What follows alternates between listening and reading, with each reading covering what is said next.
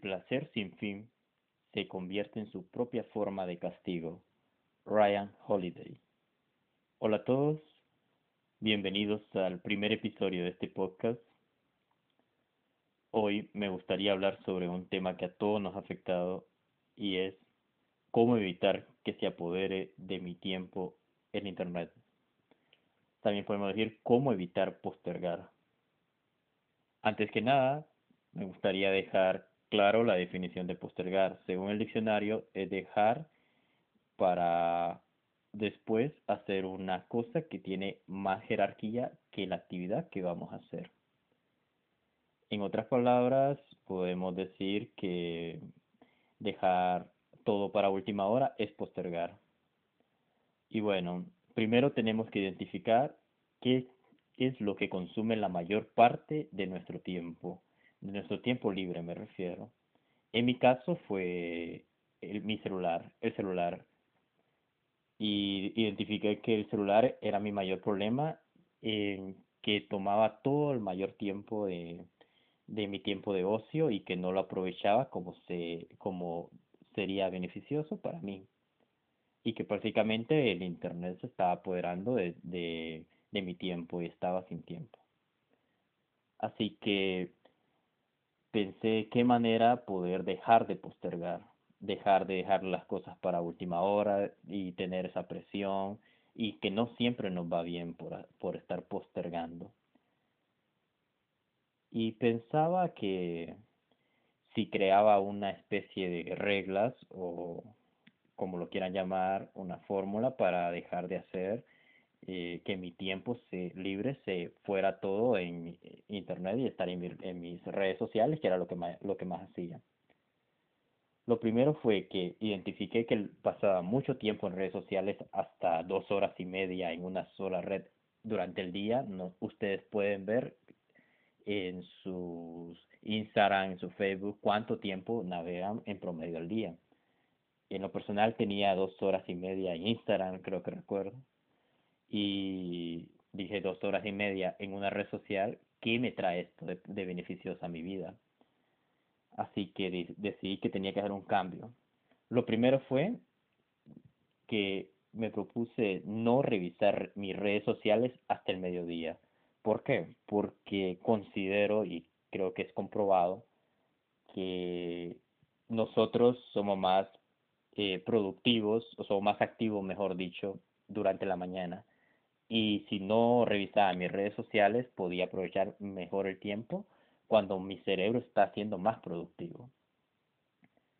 Luego me llevó a ver de que utilizaba mucho tiempo del que el que me debería tomar ir al baño o simple o algo tan simple como comer, ya que colocaba un video, una serie y comía para y comía mientras lo miraba y me llevaba más tiempo lo que tenía planificado para esa actividad. Así que puse regla número dos, no llevar mi celular al baño y regla número tres, no utilizar mi celular cuando como, que también eh, disfruto, mucho comer y cuando utilizaba mi celular sentía que no estaba disfrutando mis alimentos, que ni tan siquiera estaba observando mi plato y cuando menos eh, me lo esperaba ya no tenía nada en mi plato y no disfruté mi almuerzo, no disfruté mi cena, etc.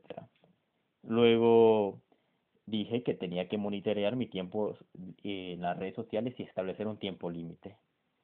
Dije que solo 10 minutos por hora y nada más. El resto lo iba a aprovechar en algo nuevo, en algo que quería hacer que fuera beneficioso en mi tiempo libre. En lo personal, elegí aprender un nuevo idioma, que más adelante me gustaría comentarles de eso en un en otro episodio. Luego también pensé en no revisar mis redes sociales luego de medianoche. Establecí un plazo de 12 horas de, medio, de mediodía a medianoche donde podía navegar solo 10 minutos al día mis redes sociales. Y de esta forma fue mucho más provechoso mi tiempo. ¿Qué gané con esto? Más tiempo libre, ya que tenía mis tareas hechas, mis deberes hechos, ya que no los postergaba. había aprendido mucho ya que aprendí unas otras cosas que no, no sabía en mi vida, un nuevo idioma eh, y otras cositas que aportaron más que estar dos horas y media en una red social. Tenía menos estrés porque no tenía trabajos pendientes y ¿qué perdí? Eh, nada más no estar al día con Instagram, no estar al día con Twitter, no estar al día con Facebook, que prácticamente perdí, es tan entretenido, pero el entretenimiento no es productivo. Y un catedrático una vez me mencionó que todo es bueno excepto cuando lo tomamos en exceso. Nada es bueno en exceso. Y esto también aplica para la televisión, tu celular y cualquier forma que tú gastes tu tiempo libre. Si eso no te es beneficioso y incluso hasta lo que te es beneficioso no es bueno si no, si, si no lo tomamos con un límite, si lo tomamos en exceso. Porque hasta disfrutar de tu tiempo de libre es bueno, pero no en exceso. Y por eso me gustó esta frase que inicié el podcast, que el placer sin límites se convierte en su propia forma de castigo, ya que cuántas horas a la semana, al mes utilizamos en nuestras redes sociales, en mi caso, que era el problema, y que no le daba provecho el que realmente le estoy dando ahora y que me arrepiento de no haberlo hecho antes para que hubiera mejorado mucho más en mis clases, en mi vida personal, etcétera.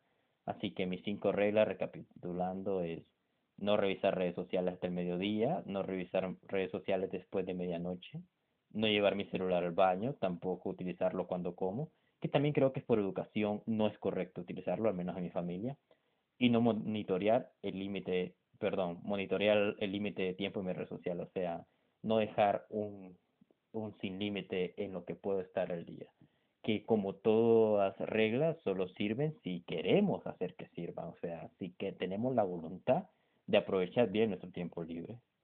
Y pues es todo lo que tenía para mencionarle de cómo evité que se apoderara de mi tiempo, de eh, el internet básicamente. Y gracias por escucharme y los veo en el próximo episodio.